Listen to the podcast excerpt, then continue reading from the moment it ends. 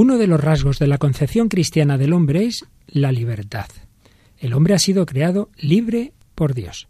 Sin embargo, uno de los dramas de nuestra época es el fenómeno creciente de las adicciones. Nuestro mundo, que tanto habla de libertad, está lleno de esclavos. Hoy hablamos de libertad y adicción. ¿Nos acompañas?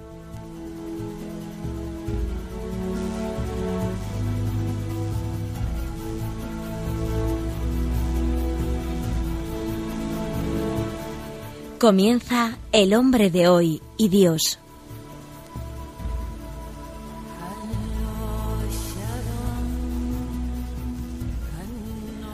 Un programa dirigido en Radio María por el Padre Luis Fernando de Prada.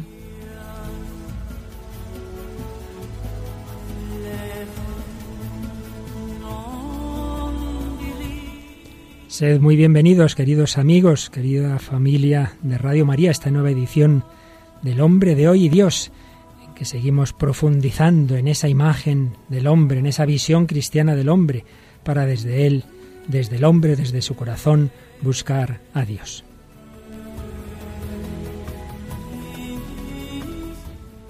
Y de nuevo contamos con la inestimable colaboración de Raquel Sánchez Mayo. Hola Raquel. Hola, muy buenas. ¿Qué tal? Todo bien. Muy contenta siempre que viene aquí al programa aunque sus amigas que la oyen por ahí dicen que tiene una voz estupenda y a veces se meten con ella, pero nada, nada, lo haces más que bien, Raquel. bueno, hemos tenido varias cartas, varios correos, no sé si es imposible leer todo, aparte de que varias de las comunicaciones son más bien de tipo personal, pero bueno, no quiero dejar de dar gracias a Paquita, a Adoración Sánchez Ruiz y Felipe, a Aurora González, y sí, vamos a leer parte, todo no porque es muy largo, eh, del correo de uno de nuestros comunicantes ya habituales, Nacho, desde Sevilla, que además lo que nos dice tiene que ver con un programa que grabamos ya hace algunos días sobre Nietzsche y Dostoyevsky, y creo que resume muy bien lo que en aquel programa tratamos. Así que Raquel, nos lo lees, por favor. Hoy día, la sociedad moderna suele arrinconar la religión como algo irracional, pero lo cierto es que las reflexiones que hoy han leído de Nietzsche demuestran no solo que la religión nunca ha perdido ni perderá su trascendental valor, sino que su análisis sobre el hombre se revela insuperable. En efecto, ya en el propio Génesis se nos muestra con claridad la tentación original de querer estar por encima de Dios desplazándolo, para crear un mundo y una realidad a nuestra medida, sin que ninguna barrera moral frene ese superhombre. Ese subjetivismo, nihilismo, con una falsa promesa de felicidad, priva al hombre de su origen y de su meta, vacía de sentido su vida y altera de forma drástica su relación con los demás, haciéndole anteponer sus intereses por encima de cualquier otra consideración, aunque ello conlleve la negación de la moral objetiva o de los derechos humanos más básicos. Ese es, por ejemplo, el caso del aborto, pero les contaré algo que me pasó hace poco y que el programa sobre Dostoyevsky me ha hecho revivir. Cuando iba a montarme en el metro para volver a casa, subió también un grupo de monitores de una parroquia que llevaban a varios paralíticos a otra localidad cercana. El ver con qué cariño les cuidaban y cómo les hacían reír con lo que les contaban fue un testimonio impresionante frente a esa sociedad tan insensibilizada y dominada por el relativismo, y el mejor ejemplo de lo que debe ser una sociedad verdaderamente humana, en la que todos tengan idéntica dignidad y valor durante toda su vida y donde siempre se vea al otro, como alguien que también es hijo de un mismo padre. Frente al humanismo de Nietzsche, lo único que importa es uno mismo y Dios es el enemigo del hombre, siempre me quedaré con el humanismo, que demuestran personas como este extraordinario grupo de monitores. Pues en efecto, creo que Nacho ha captado muy bien la idea, no solo de ese programa, sino todo este bloque que llevamos últimamente, que viene a ser esta y un humanismo el verdadero, del hombre imagen de Dios, el hombre creado por Dios, que viene de Dios, que va hacia Él, que busca la plenitud de la verdad, de la felicidad, de la eternidad, eh, de la libertad, como ya hablaremos, y hay un humanismo que pretende serlo, pero prescindiendo de Dios, viendo, como nos decía Nacho y recordando a, Nietzsche, a Dios como enemigo del, hombre. Eh, y, y, ese humanismo tiene, mm, pues eso, lleva a consecuencias muy malas. Eh, y es lo que hoy vamos a ver tratando del tema de, la libertad. Y por ello es muy bonito también que el programa lo, relacionara con una experiencia vital, ¿verdad? Con ese encontrarse con ese grupo de, de, jóvenes, de monitores que trataban a esas personas de esa manera, que veían en ellos a hijos de Dios. Pues ese es el humanismo cristiano, un humanismo con Dios eh, implica que todos somos hermanos y que nos miramos y nos cuidamos y desde esa perspectiva de fe. Por ello, desde esa imagen de Dios que luego veíamos cómo se rompe por el pecado original, vamos viendo rasgos, rasgos de esa visión cristiana del hombre. Y hoy, como decíamos, vamos a fijarnos en el rasgo tan importante de la libertad. Hay un texto, un número del catecismo, el 357, que ya leímos en su momento, pero que vamos a repetir hoy porque en él aparece esa dimensión de la libertad. Por haber sido hecho a imagen de Dios, el ser humano tiene la dignidad de persona. No es solamente algo, sino alguien. Es capaz de conocerse, de poseerse y de darse libremente y entrar en comunión con otras personas, y es llamado por la gracia a una alianza con su Creador, ofrecerle una respuesta de fe y de amor que ningún otro ser puede dar en su lugar. La verdad es que es una síntesis preciosa la que hace el catecismo sobre el hombre. También nos recuerda, 20 números más adelante, en el 377, que al principio eh, Dios había creado al hombre en una integridad de todo su ser, naturaleza, gracia, dominio de sus pasiones. Eh, el hombre no estaba eh, dividido interiormente, estaba íntegro, dice el catecismo, y ordenado en todo su ser. Estaba libre de esa triple concupiscencia de que habla San Juan en su primera carta, que, esa consuficiencia que somete al hombre a los placeres de los sentidos, a la apetencia de los bienes terrenos y a la afirmación de sí contra los imperativos de la razón. También otro texto importante del magisterio es el compendio de doctrina social de la Iglesia, pues también ahí se nos habla de la importancia de la libertad. El número 135 nos dice lo siguiente. El hombre puede dirigirse hacia el bien solo en la libertad, que Dios le ha dado como signo eminente de su imagen. Dios ha querido dejar al hombre en manos de su propia decisión para que así busque espontáneamente a su Creador y, adhiriéndose libremente a éste alcance la plena y bienaventurada perfección. La dignidad humana requiere, por tanto, que el hombre actúe según su conciencia y libre elección, es decir, movido e inducido por convicción interna personal y no bajo la presión de un ciego impulso interior o de la mera coacción externa. Así pues, Dios ha creado a este ser, el hombre, que tiene un espíritu, ese espíritu le permite no estar determinado por su biología, por sus condiciones somáticas, por su por el ambiente, todo eso es verdad que influye, condiciona, pero no determina. El hombre es libre y con esa libertad Dios quiere que elija libremente el bien, eh, se dirija hacia él. Pero es verdad que precisamente la libertad tiene ese riesgo de que lo que está hecho para el bien lo usemos para el mal, como tantas cosas buenas en esta vida, podemos usarlas mal. Ese peligro siempre está ahí. Y por ello hay una lucha interior desde la primera etapa de la historia hasta su última hasta su último día entre entender la libertad como lo que es, una libertad que he recibido como hijo, como criatura, una libertad pequeña, porque es la libertad de una criatura, no es una libertad, eh, la libertad de Dios, una libertad infinita, no. Una lucha entre esa manera de entender la libertad o entenderla, pues eso, como si fuéramos Dios, que en el fondo es eh, la tentación del pecado original. Lo expresa el compendio de doctrina social diciendo que la libertad no se opone a la dependencia creatural del hombre respecto a Dios. El que sea libre no quiere decir que yo no siga siendo criatura, ¿no? como el que un hijo sea libre no quiere decir que no sea hijo de su padre. La revelación enseña que el poder de determinar el bien y el mal no pertenece al hombre, sino a Dios. ¿Quién soy yo para decir, no, pues matar no es malo? Hombre, Dios sabrá lo que es bueno y lo que es malo mejor que tú, ¿no? El hombre es ciertamente libre, dice el compendio, desde el momento en que puede comprender y acoger los mandamientos de Dios, y posee una libertad muy amplia, porque puede comer, siguiendo la imagen del Génesis, de cualquier árbol del jardín. Pero esta libertad no es ilimitada. El hombre debe detenerse ante el árbol de la ciencia del bien y del mal, por estar llamado a aceptar la ley moral que Dios le da. En realidad, la libertad del hombre encuentra su plena realización en esta aceptación. Cuando a veces hay gente que se ríe del Génesis, qué tontería, el arbolito ese, no se dan cuenta de la riqueza doctrinal que hay en esos símbolos cómo con unos símbolos sencillos estaban transmitiendo verdades profundísimas. El árbol de la ciencia del bien y del mal, ni más ni menos que es que el hombre no es el que dice esto es bueno y es malo, porque él no es la fuente de la realidad. La fuente de la realidad es Dios. Dios es el que ha hecho al hombre. Dios es el que ha hecho el mundo. Dios sabe lo que es bueno para esa naturaleza que él ha creado. Y es como, por poner un ejemplo muy sencillo, el que ha hecho un ordenador, pues que lo conoce por dentro muy bien, sabe cómo usarlo para sacar el mejor provecho de él. yo dije, ah, no, yo soy libre, lo uso como me dé la gana. Bueno, pues usarlo como te dé la gana y te lo cargas, o al menos no sacas el provecho que podías sacar de él. Dios es el que sabe lo que es bueno y lo que es malo. Por tanto, comer del árbol de la ciencia, del bien y del mal, es un símbolo de pretender, asimilar, comer. Soy yo el dueño de lo que es bueno y de lo que es malo. Y ahora digo que matar a los ancianos es bueno, pues ya está, lo he dicho yo y, fuera, ¿no? Ese es el pecado original. No está hacer esto o lo otro, sino pretender ser como Dios. Seréis como dioses, le dice el demonio a nuestros primeros padres. Pero, como hemos ido viendo en programas anteriores, en el pecado tenemos la penitencia. Precisamente cuando el hombre eh, usa de esa libertad que Dios le ha dado mal y la usa contra Dios, acaba encontrándose siempre con lo contrario de lo que buscaba. Pretendía ser como Dios y se separa de Dios. Pretendía ser eterno y entra la muerte en el mundo. Pretendía la libertad y con qué se va a encontrar, pues con lo que vamos hoy a ver en nuestro programa. Y concretamente, pues esa proliferación de tantas cadenas, tantas esclavitudes que hay en nuestro mundo, que realmente nos hacen tanto daño.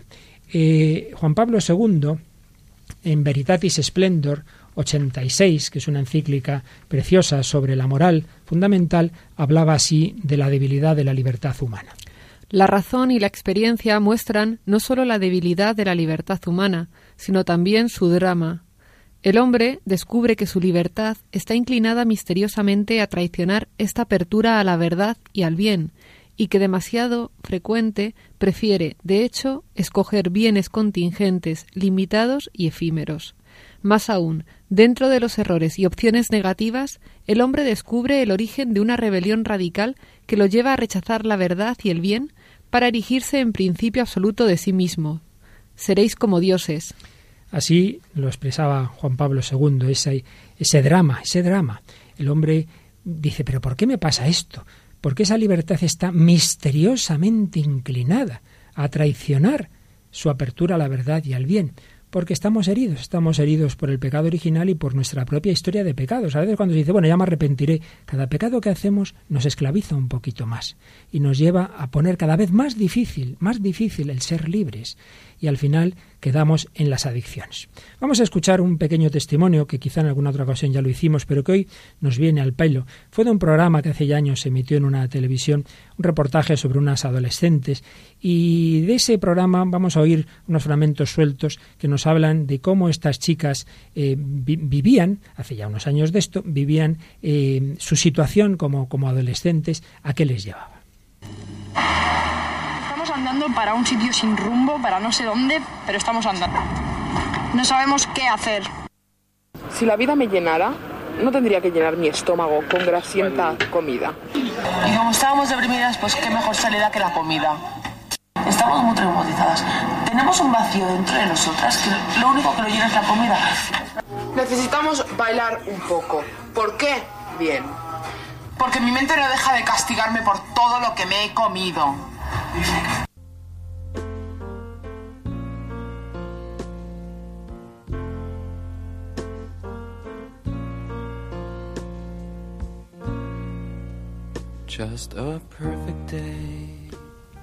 Bueno, pues hemos escuchado estas palabras de estas adolescentes de Barcelona. ¿Qué te ha parecido, Raquel? Pues la verdad, no muy, no muy agradable lo que estaban diciendo, no es muy esperanzador. Fíjate que todo venía a resumirse en que tienen un gran vacío, entonces quieren llenar ese vacío. Ese vacío a ellas les, les dio por, por la comida. Hay adicciones también, como todos sabemos, trastornos alimenticios y que tienen un trasfondo psicológico, que es precisamente ese vacío eh, que de alguna manera se quiere llenar y acaba generando una esclavitud, una esclavitud a todos los temas alimenticios. Bueno, nos has traído, Raquel, como sueles siempre del mundo sajón, una cancioncita que tiene mucho que ver con lo que estamos hablando hoy. A ver, ¿qué es? Bueno, la canción se llama Perfect Day, Día Perfecto. Es una canción de Lou del 72 y, bueno, alcanzó fama mucho más tarde gracias a una película, que después hablaremos de ella. y, bueno, el cantante es Lou muy conocido. Eh, y, bueno, tristemente era adicto a la, a la heroína como muchísimos artistas de esa de esa época de los 70 y posteriormente de los 80. Eh, la canción eh, se refiere un poco también a la, a la adicción, a, a la adicción que tenía él. Y bueno, la letra es curiosa porque si os la traduciría, si os la traduzco, es totalmente insípida. Es de un hombre que está pasando el día en el bar, que, pero dentro de esa insipidez, pues yo creo que refleja un poco el mundo de la droga, ¿no? Esa desconexión de la realidad. Tú vives en tu mundo, vives en un, en un mundo aparentemente perfecto, pero luego al final va a repetir varias veces la frase eh, vas a recoger lo que siembres. Lo que siembres. Entiendo que... Escuchamos un poquito.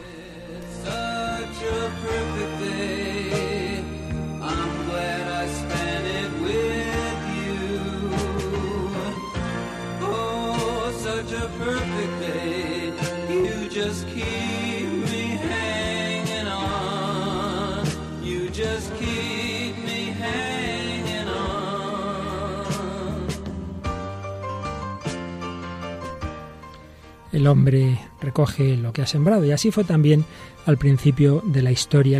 Eh, perdón, la encíclica Veritatis Splendor cita al Vaticano II, la Gaudium et Spes, eh, cuando nos resume el concilio pues el misterio, el dogma del pecado original con estas palabras. Creado por Dios en la justicia, el hombre, sin embargo, por instigación del demonio, es el propio exordio de en la el, en el propio exordio de la historia, es que es un poco rara la frase. Perdón. en el propio exordio de la historia abusó de su libertad, levantándose contra Dios y pretendiendo alcanzar su propio fin al margen de Dios. Al negarse con frecuencia a reconocer a Dios como su principio, rompe el hombre la debida subordinación a su fin último y también toda su ordenación, tanto por lo que toca a su propia persona como a las relaciones con los demás y con el resto de la creación. La libertad del hombre, por tanto, necesita ser liberada. El hombre ah, se, ha, se, ha, encadenado a sí mismo. También el número 137 eh, de la encíclica nos habla de las consecuencias del pecado. Al apartarse de la ley moral, el hombre atenta contra su propia libertad, se encadena a sí mismo, rompe la fraternidad con sus semejantes y se revela contra la verdad divina. ¿Y el número 142? Quien se, autoproclama medida única de las cosas y de la verdad no puede convivir pacíficamente ni colaborar con sus semejantes. Bien, pues este es el panorama teológico. El hombre eh, queriendo ser libre de una manera equivocada, una libertad como si fuera absoluta, como si él fuera Dios, y no esa libertad de los hijos de Dios, eh, lógicamente no alcanza lo que en el fondo deseaba, sino que al revés, pues lleva le lleva a, a, su autodestrucción con esos pasos previos como son las cadenas, como son las esclavitudes, que pueden incluso llegar a tener un componente psiquiátrico. Por eso vamos a traer hoy a nuestro programa una entrevista que hace ya tiempo le hicimos en otra ocasión una, una amiga, la verdad, una mujer que, con la que he colaborado en algunos seminarios de psicología y espiritualidad, es una psiquiatra, Maribel Rodríguez, que aparte de su consulta privada da clase en, que yo sé para mismo en dos universidades privadas, y nos habló, aunque hace algún tiempo, pero creo que la entrevista sigue teniendo una rabiosa actualidad y por supuesto un nivel propio de, de su categoría científica y por ello vamos a recordar las principales palabras que nos hablaba esta psiquiatra Maribel Rodríguez sobre el tema de las adicciones, esas adicciones que en nuestro mundo, como digo, están creciendo mucho, por ejemplo, a las nuevas tecnologías, a la comida que hablábamos antes, al móvil, a internet, es que aparece una cosa que por sí es buena y el hombre se obnubila y se hace esclavo de ello. Pero vamos a escuchar lo que nos decía Maribel Rodríguez sobre todo ello.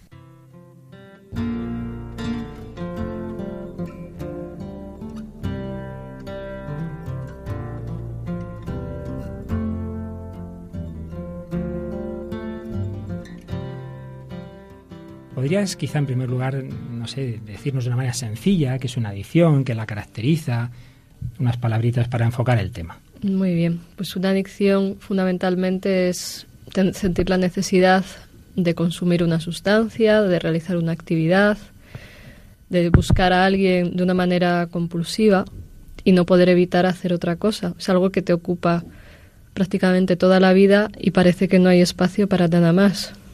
Entonces yo creo que fundamentalmente esa es la idea central, que te absorbe totalmente, no te deja libertad.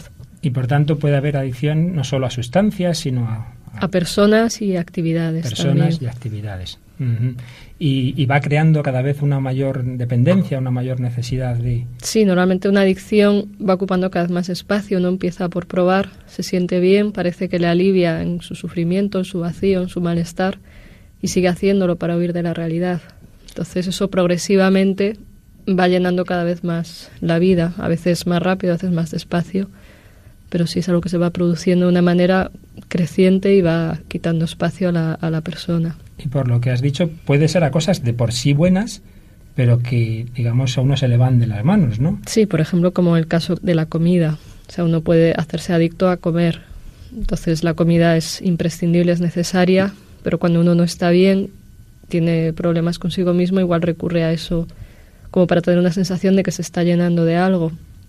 Y lo hace de una manera compulsiva, que también es uno de los rasgos de la adicción, es decir, que no puede evitarlo o cree que no puede evitarlo. También se habla últimamente mucho del trabajo, de la adicción al trabajo. ¿Cómo ves tú este tema?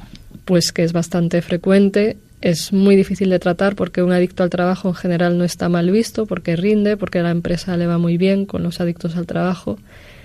Y entonces, pues eh, llega a ser problemático para la familia, pero para la sociedad no siempre es un problema, ¿no? Para la familia porque no dedica tiempo, no, o, es una persona que a lo mejor está sola, no tiene amigos ni familia y canaliza por ahí sus frustraciones. Pero sí podemos ver que es un fenómeno que va en aumento, que también a la gente se le exige cada vez más laboralmente y a veces lo fácil es seguir una determinada dinámica que te impone la sociedad. Y empezaba yo el comentario leyendo el testimonio de alguien enganchado a nuevas tecnologías. ¿Ves también que es un campo peligroso, digamos? Muy peligroso, porque además lo de las nuevas tecnologías eh, arrastranse otras adicciones. A través de los chats, por ejemplo, es posible contactar con todo tipo de personas y meterte en círculos que a lo mejor tú por ti mismo no hubieras llegado, tanto de sexo como de droga, como de simplemente pues el hecho de buscar experimentar nuevas sensaciones, conocer a nuevas personas. Hay gente que se hace adicta a buscar relaciones amorosas o a conocer a gente nueva por tener una nueva sensación y son relaciones superficiales que en general no suelen durar o pueden llegar a llevar a grandes complicaciones porque a veces los que se meten en un chat es porque están solos, porque no están bien y también se hacen adictos a la relación con el otro. Entonces eso a la larga hace que esa persona no tenga unas relaciones reales, sino un poco la proyección de lo que su mente necesita, porque también uno cuenta lo que le gustaría ser, uno cuenta lo que espera que, les gusta a los demás ser oído. Incluso hemos llegado a un punto en el que se ha creado una especie de mundo virtual en Internet en el que la gente crea un personaje y se crea un mundo paralelo que se llama Second World o algo así.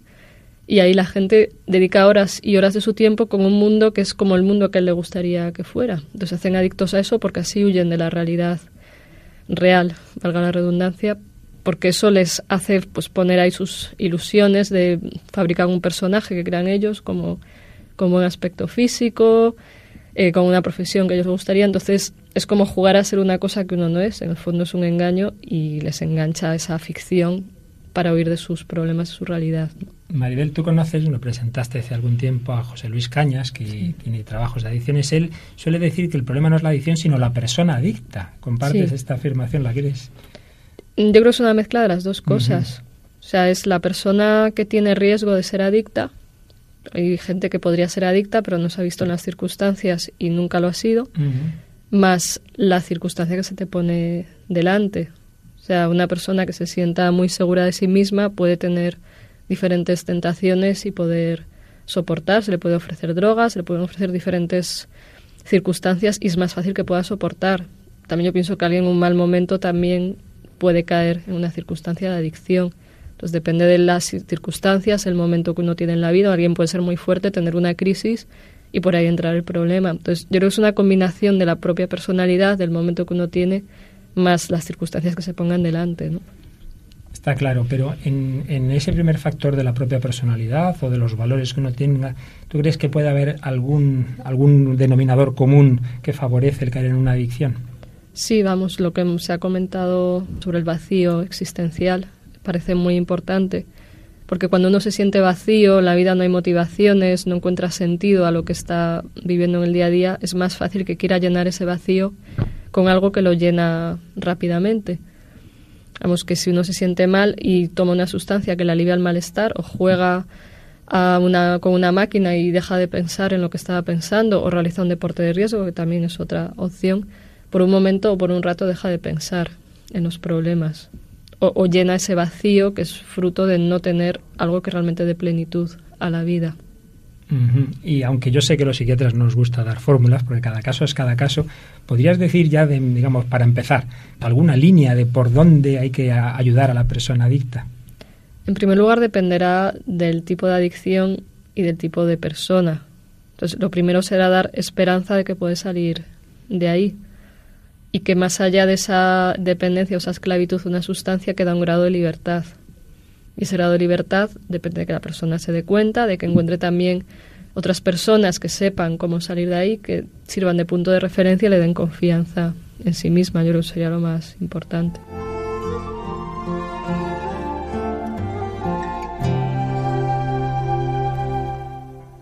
Bueno, hemos aprendido un montón, ¿verdad, Raquel? Sí, está En pocas palabras, Maribel resume maravillosamente el tema, ¿verdad? Lo ha explicado muy bien y de manera muy interesante.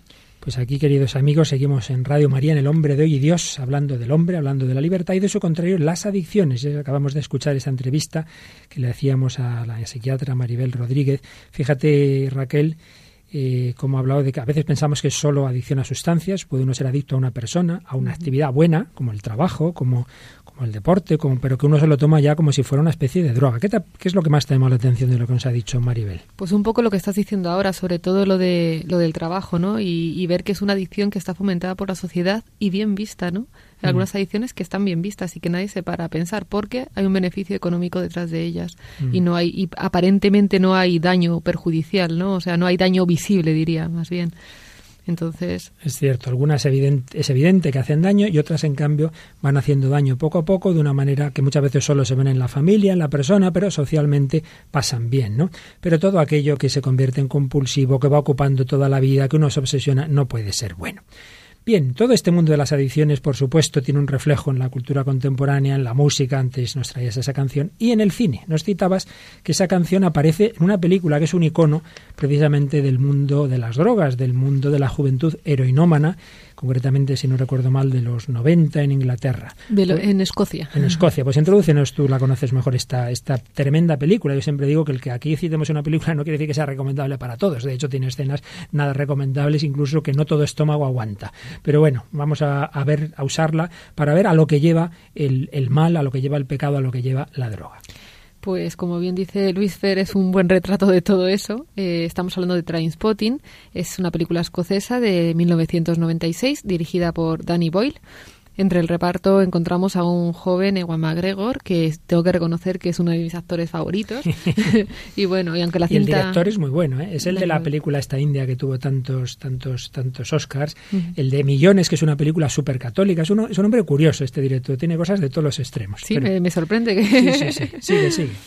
Bueno, pues... Eh, pues como decíamos, es una cinta que relata de manera muy cruda el tema de las drogas y, es, y aún así es considerada una película de culto de los 90 nos narra la vida de un grupo de jóvenes heroinómanos y pues su planteamiento frente a la vida, que básicamente son nulos los planteamientos que tienen, entonces sin, sin aspiraciones. Y confrontados con una visión de la vida irreal por culpa de las drogas, eh, pues se escapan por ahí, ¿no? En todos los problemas que tienen, la vía de escape que utilizan son las drogas. Sí, y vamos a escuchar mm, una escena que es de las durísimas de la película. Viven en una especie de comuna, unos chicos, una chica, en un momento dado parece que se están pinchando y por ahí aparece un niño que ha tenido esa, esa chica, pues con uno de ellos aparece gateando, pero en otra escena aparece muerto. Parece muerto porque estaban todos colocados, nadie se ocupa del niño, el niño muerto en su cuna, lo descubre la madre, se echa a llorar y a gritar como una desconsolada. Pues vamos a escuchar las reflexiones, que me parece que son precisamente de, del actor, tu actor este que te gusta. De Juan McGregor, sí. las reflexiones que hace ante ese hecho tan trágico. Aquel día no solo fue el bebé quien murió. Algo dentro de Sick Boy se perdió y nunca más volvió. Al parecer no tenía ninguna teoría con la que explicar un momento como este. Ni yo tampoco. Nuestra única respuesta era seguir igual y a la mierda con todo. Acumular miseria tras miseria. Apilarla sobre una cucharilla y disolverla con una gota de bilis. Después chutarla por una vena apestosa y purulenta y vuelta a empezar. Seguir igual. Levantarse, salir, atracar, robar, putear a la gente. Lanzándonos con anhelo en pos del día en que todo saldría mal. Porque no importa cuánto guardes para mañana o cuánto robes, nunca tienes suficiente. No importa la frecuencia con que salgas a atracar y a joder a la gente. Siempre tienes que levantarte y volver a hacerlo todo otra vez. Bueno, esto termina con un golpe del coche, pero de otras formas mucho peores, y perdonen nuestros oyentes el lenguaje, pero estamos en el hombre de hoy y Dios y queremos pues llegar a ver cómo es este hombre de hoy con todos sus graves problemas. Pero gracias a Dios las cosas no siempre acaban mal. Y de hecho vamos ahora a escuchar no una película, sino un testimonio real de alguien que también entrevistamos hace algún tiempo, un joven llamado Jaime, eh, colombiano, que estuvo muy mal, muy mal, muy mal, y si nos da tiempo en este programa y si no en el próximo, veremos que al final la historia ha acabado bien. Pero vamos a escuchar la primera parte, que es cómo se fue metiendo en ese mundo de la droga y como veremos cada vez a peor, cada vez a, a meterse en situaciones más duras. Escuchamos el testimonio de Jaime. Eh, mis problemas con el mundo de las drogas fue cuando tenía 12 años y y eh, fue más que todo porque quería parecerme a los que se paraban en la esquina de mi barrio. Tenían moto, eh, iban siempre con las mejores zapatillas, iban siempre bien, no estaban mal mirados y estaban todo el día fumando marihuana. Y claro, en una sociedad como la nuestra, pues no estaba tan mal mirado el consumir marihuana. Y claro, eh, yo quise ser como ellos. Empecé pegándome caladas de marihuana eh, ocasionalmente, hasta que un día me compré mi primer bareto, así se le llama ya, y empecé a consumir alcohol. Eh, claro, por mi temprana edad, el alcohol me hacía demasiado efecto. El alcohol de mi tierra es de casi 40 grados.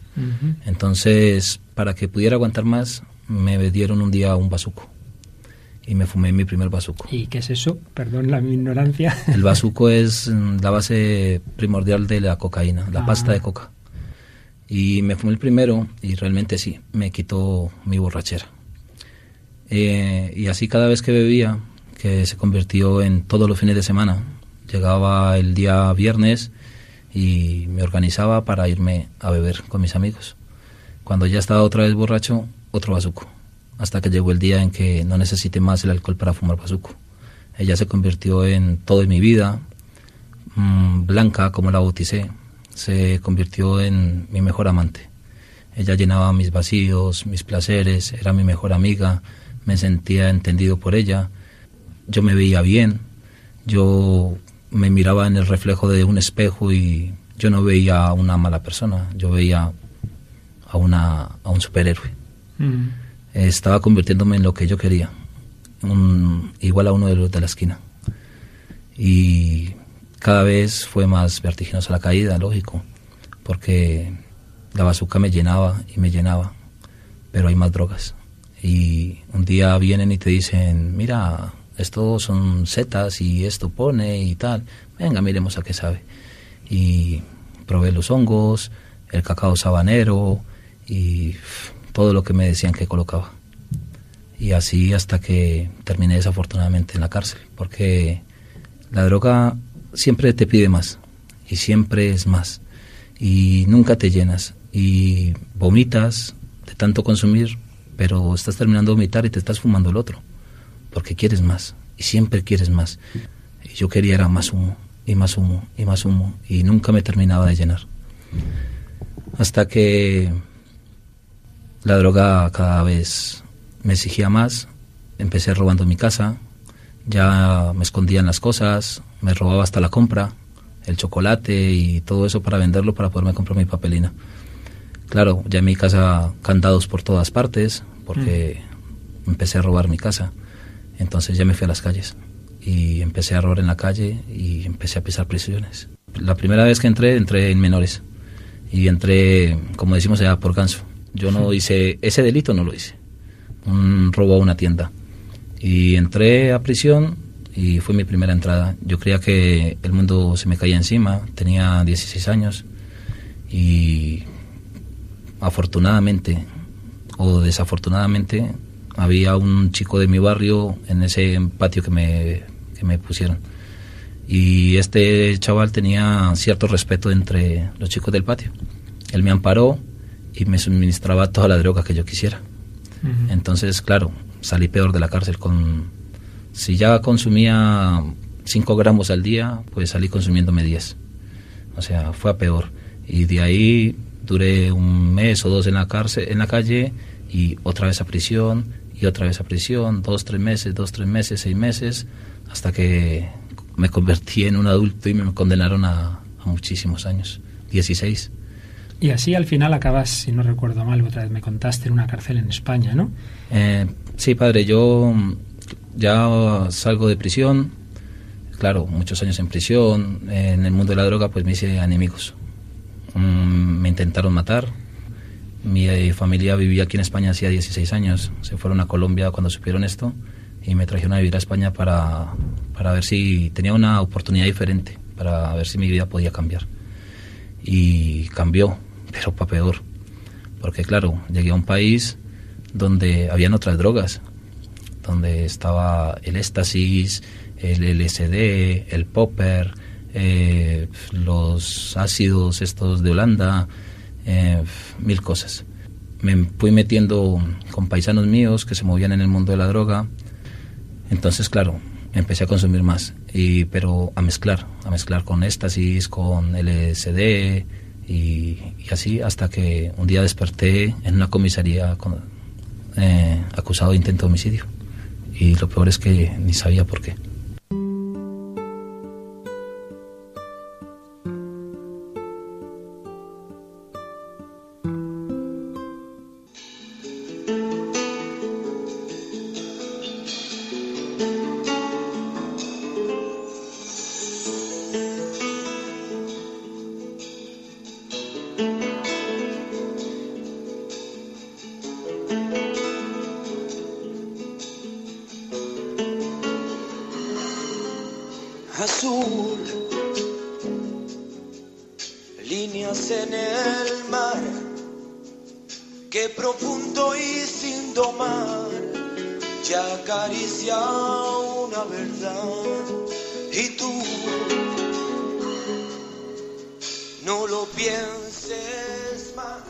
Ha sido durillo, ¿verdad? Esta experiencia real de cómo este chico fue cada vez a peor.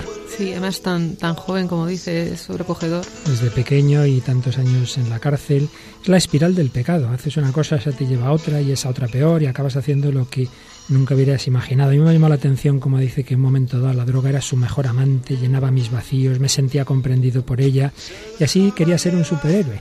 Si es que al final digamos, todos tenemos unas dimensiones en la vida que si no se llenan como está en el plan de Dios hay que llenarlas de otra forma. Pero esa otra forma es falsa. Dice que la droga nunca te llena, siempre te pide más. Nos ha salido una canción también dramática por la historia de su compositor, ¿verdad?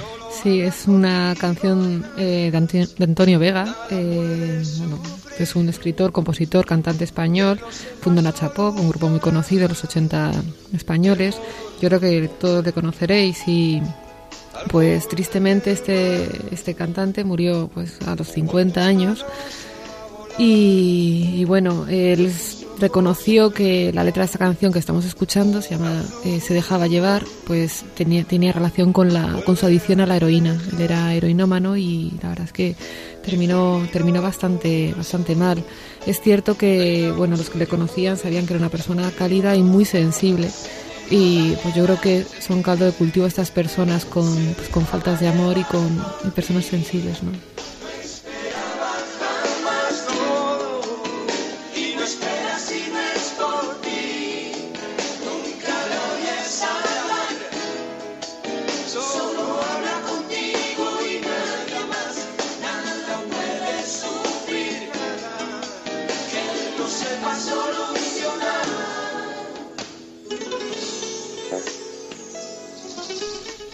Pues aquí seguimos, queridos amigos, en Radio María hablando de libertad y adicción, escuchando esta canción de Antonio Vega, Se dejaba llevar. De hecho, uno de los titulares que leí en la prensa con su muerte fue eso, Antonio Vega se dejó llevar, porque no encontró ese camino que él buscaba desde esa sensibilidad, desde ese deseo que todos tenemos en la verdad de Cristo y, entró en este otro camino que al final le llevó a, una situación que tuvo que ver con ese final tan temprano, una edad tan joven. Se dejaba llevar, estamos escuchando.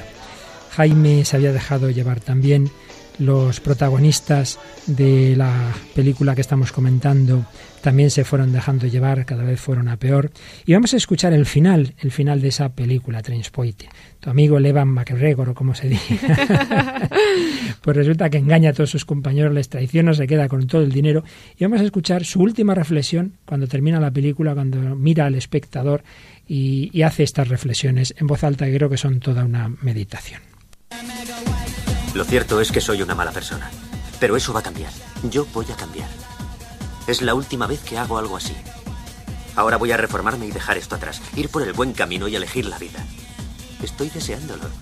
Voy a ser igual que vosotros. El trabajo, la familia, el televisor grande que te cagas, la lavadora, el coche, el equipo de compact disc y el abrelatas eléctrico, buena salud, colesterol bajo, seguro dental, hipoteca, piso piloto, ropa deportiva, traje de parque, bricolaje, teleconcursos, comida basura, niños, paseos por el parque, jornada de 9 a 5, jugar bien al golf, lavar el coche, jerseys elegantes, navidades en familia, planes de pensiones, desgrabación fiscal, ir tirando, mirando hacia adelante hasta el día en que la palmes. Toda una meditación sin quererlo, porque, bueno, es evidente que es una ironía cuando dice al principio ahora voy a ir por el buen camino. ¿Qué está diciendo esta película? Pues como si no hubiera más que dos alternativas. O esa vida que ha mostrado la película de buscar la pasión, la emoción en el mundo de la droga que les acaba machacando, rompiendo la amistad, matando a ese bebé, etcétera, etcétera. O estas palabras últimas, que es decir, bueno, voy a seguir la vida de vosotros, burgueses, que nada, es la pequeña vida de, de pasarlo bien, las vacaciones, la televisión, no sé qué, como si no hubiera más alternativas. Y al oír esto y antes el testimonio de Jaime, cuando decía que él quería ser un superhéroe, he pensado, claro, es que en, esta película y en tantas personas falta que les ofrezcan una tercera alternativa y es que uno puede tener una verdadera pasión, una verdadera ilusión, un verdadero ideal, no la vida de, cómoda del burgués, pero nadie les propone el heroísmo verdadero, que no es saber cómo tengo el mejor coche y a ver cómo robo mejor que los demás, sino que es entregar mi vida, dar mi vida por los demás, dar mi vida a Dios, eh, un ideal de santidad en definitiva. Cuando uno no encuentra esto, pues acaba buscando sus propios ideales. ¿Qué te ha parecido a ti este final de Transport? Es que la, la, película es que es terrible, o sea, es, es cruda como ella sola y pues me parece... Uh, había una de las de las críticas que se hacían en, la, en, el tiempo para la película porque decía que era como un fomento, o sea, como que incitaba a la adicción entre los jóvenes. Uh -huh. Porque claro, o sea, si esta mirada irónica en el fondo es como yo no soy como vosotros, burgueses de tal, uh -huh. pero es cierto lo que dices, o sea, es que se está perdiendo, o sea, lo más importante que es que hay algo más que la vida que la vida burguesa y, y las drogas, sino hay una, una dimensión trascendental que está muy por encima de todo esto. Claro. Pues esta es la dimensión que nuestro testimonio real, Jaime, encontró. Y para no dejar a nuestros oyentes inquietos hasta la semana que viene, creo que nos da tiempo todavía a escuchar la segunda parte del testimonio. ¿Qué pasa con este chico que habíamos dejado en una cárcel española? Vamos a escucharlo. Pues la salida fue eh, ya en prisión, en Valdemoro. Eh, mmm, conocí la heroína y fue totalmente una caída vertiginosa. Entré en el mundo de la heroína a tope o sea, a fumar heroína mañana, tarde y noche, para poderme levantar de mi cama necesitaba un chino, empecé a convertirme en la persona más agresiva del módulo, eh, a estar siempre aislado, despreciado por funcionarios, compañeros, por todo el mundo. Pero un día estaba en aislamiento y, y aclamé a Dios y creo que me escuchó porque se apareció en la puerta de mi celda un señor que fue el que me ayudó a salir de esto, que se llama José María, el psicólogo del Proyecto Hombre de Valdemoro, y me dijo, creo en ti, y veo un, un buen chico. Y yo me reí en su cara y le dije, ¿usted qué de bueno en mí? ¿Usted se viene a reír de mí? Y él me dijo, no, sé que detrás de toda esa furia hay una buena persona. Y a partir de ahí empezó a visitarme a mi celda, eh, a hablar conmigo, a escucharme sobre todo a escucharme y siempre se despedía con veo un buen chico, confío en ti. Y por vergüenza hacia él empecé a dejar de consumir porque sabía que él iba a ir. Entonces para que no me viera colocado, pues no me ponía cuando él iba a verme a la celda. Y él lo notó, que yo no me colocaba por respeto a él, o por cariño, o por esa confianza que él me estaba brindando. Uh -huh. Y se aprovechó de eso.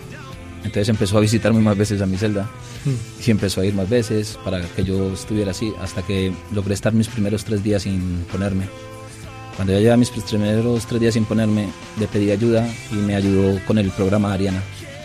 Eh, entré en el programa de Metadona.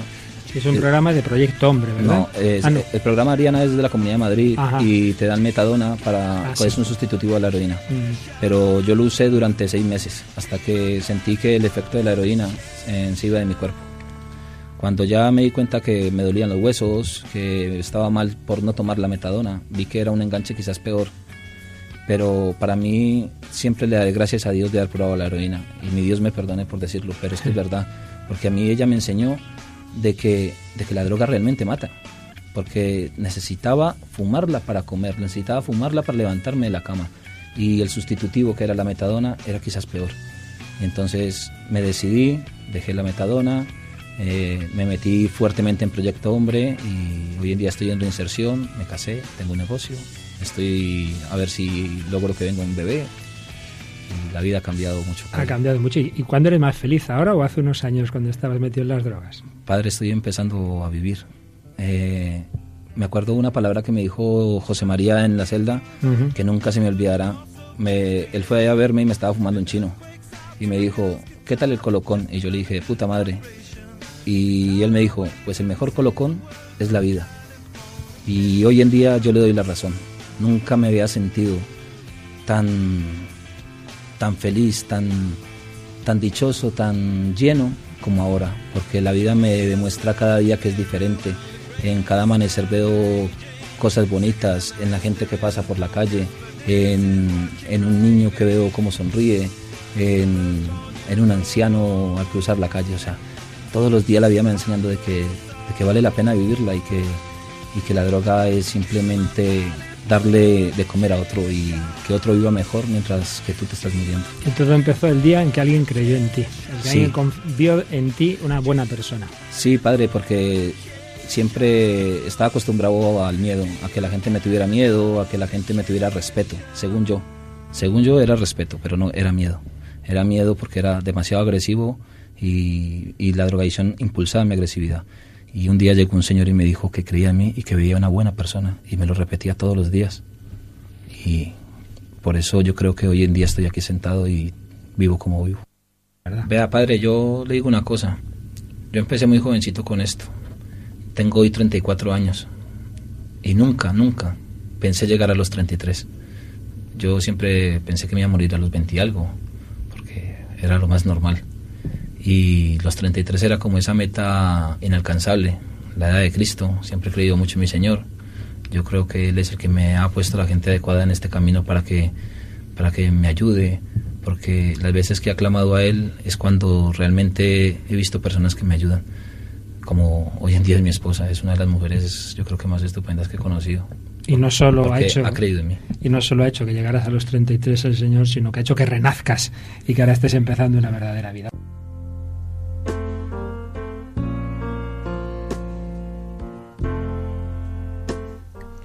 Bueno, no está mal, ¿eh, Raquel? Qué bonito, qué bonito. Hay salida, hay salida que viene como siempre del amor, ese amor que, que a Jaime se le manifestó por un lado humanamente en esa persona que le dijo creo en ti. Me parece muy importante esto. A veces hacemos a las personas peores porque las vemos ya malas sin remedio. Entonces dicen, bueno, pues si no tengo remedio, pues ya de perdidos al río, ¿verdad? San Juan Bosco veía en todo jovenzuelo delincuente la posibilidad de un santo y por eso los sacaba de esa situación. Pues alguien vio en Jaime ese chico bueno, creyó en él. Y en esa mirada de ese hombre, al final estaba la mirada de Cristo. Esa fe que gracias a Dios este chico siempre tuvo y que se ha ido haciendo más fuerte en los últimos años. Cristo, mi Señor, decía él. Ese es el que siempre cree en nosotros, el que es capaz de libertarnos. ¿Qué te ha parecido?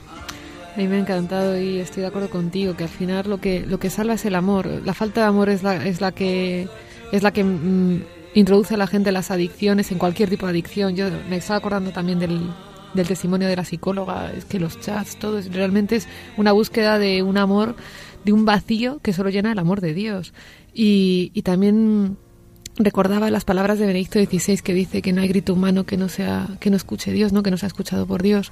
Y es así, ¿no? Este chico gritó y Dios le escuchó. Es muy bonito, grité y justo aparece en ese momento este, este psicólogo que empezó a ayudarle. Por eso esa canción que hemos vuelto a poner, que nos traías Perfect Day, Perfect Day, realmente el día perfecto fue para este chico ese momento en que alguien empezó a creer en él.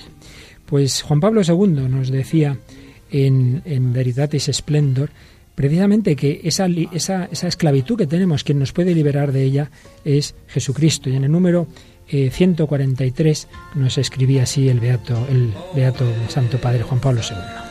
Cristo, con la fuerza de su misterio pascual, libera al hombre del amor desordenado de sí mismo, que es fuente del desprecio al prójimo y de las relaciones caracterizadas por el dominio sobre el otro. Él revela que la libertad se realiza en el don de sí mismo. Con su sacrificio en la cruz, Jesús reintegra al hombre a la comunión con Dios y con sus semejantes. Jesucristo es el oro que buscamos, lo sepamos o no. Vamos a escuchar esta canción de Gonzalo Mazarrasa sobre el buscador, el buscador de oro, que no es la droga, es el amor, el amor que todos buscamos y necesitamos. Y entre tus arrugas un filón se esconde, y amargura sigue Forjador de sueños, rompedor de moldes, sabedor de ingratitud. Solo en el camino y molido a golpes, te encontraste con Jesús. ¿Quién lo iba a decir? ¿Quién lo iba a pensar? Buscador de oro, Él te iba a buscar.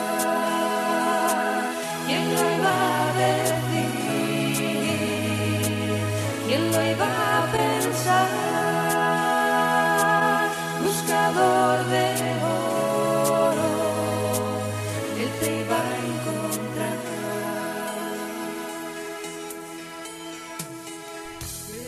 Él te iba a encontrar, como encontró a este chico colombiano en la cárcel. Juan Pablo II hablaba mucho, como lo hace ahora su sucesor Benedicto XVI, de verdad y libertad. Y dicen que la frase del Evangelio que más le gustaba a Juan Pablo II es esta que dice Jesús en Juan 8:32.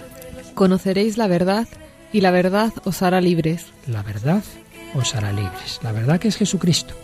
También citaba el Papa en Veritatis Splendor frases de San Pablo sobre la libertad. ¿Nos lees alguna, Raquel, que escribe San Pablo en la carta a los Gálatas?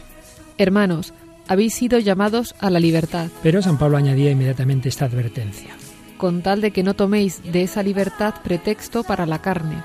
Ya antes nos había dicho unas palabras preciosas el apóstol de los gentiles. Para ser libres nos libertó Cristo. Manteneos pues firmes y no os dejéis oprimir nuevamente bajo el yugo de la esclavitud. No os dejéis oprimir bajo el yugo de la esclavitud.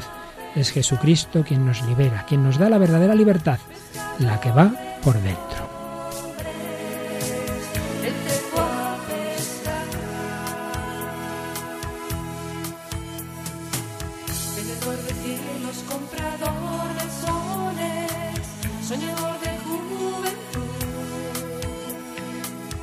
Pasaste tiempo marchitando flores, corroído de inquietud. Te llegó el desierto, te alcanzó la noche, bajo el peso de la cruz. Y caíste al suelo, pescador sin norte, ese norte era Y nos decía también su santidad Juan Pablo II esta frase preciosa en el número 87 de Veritantis Splendor. La libertad se realiza en el amor, es decir, en el don de uno mismo. Ese es el verdadero ejercicio de la libertad. Y finalmente terminaba esta encíclica, como no podía ser menos en Juan Pablo II, citando a la Virgen María, que nos decía, ¿quién es más noble que la Madre de Dios o más espléndida que aquella que fue elegida por el mismo esplendor? Y añadía, Vive y realiza la propia libertad, entregándose a Dios y acogiendo en sí el don de Dios. María fue libre porque entregó su vida completamente a Dios.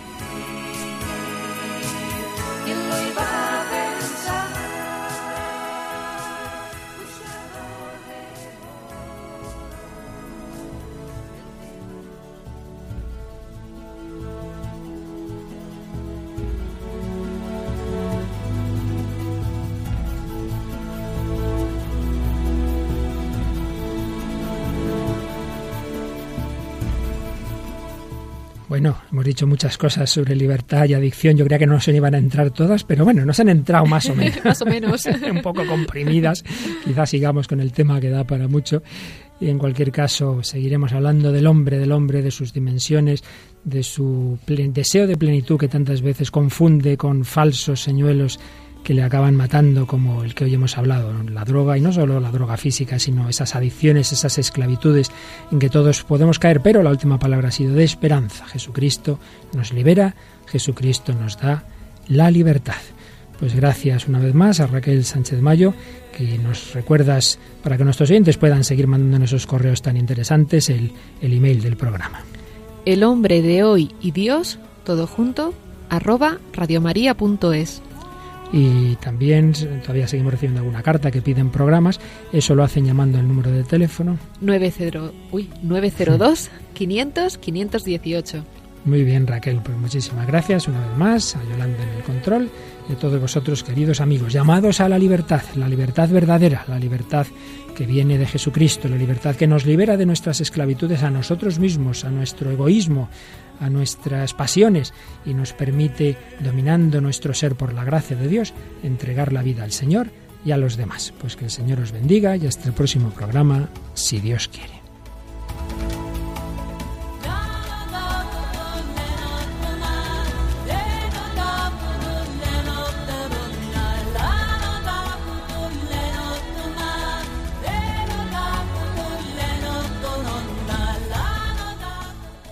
Finaliza El hombre de hoy y Dios, un programa dirigido por el padre Luis Fernando de Prada.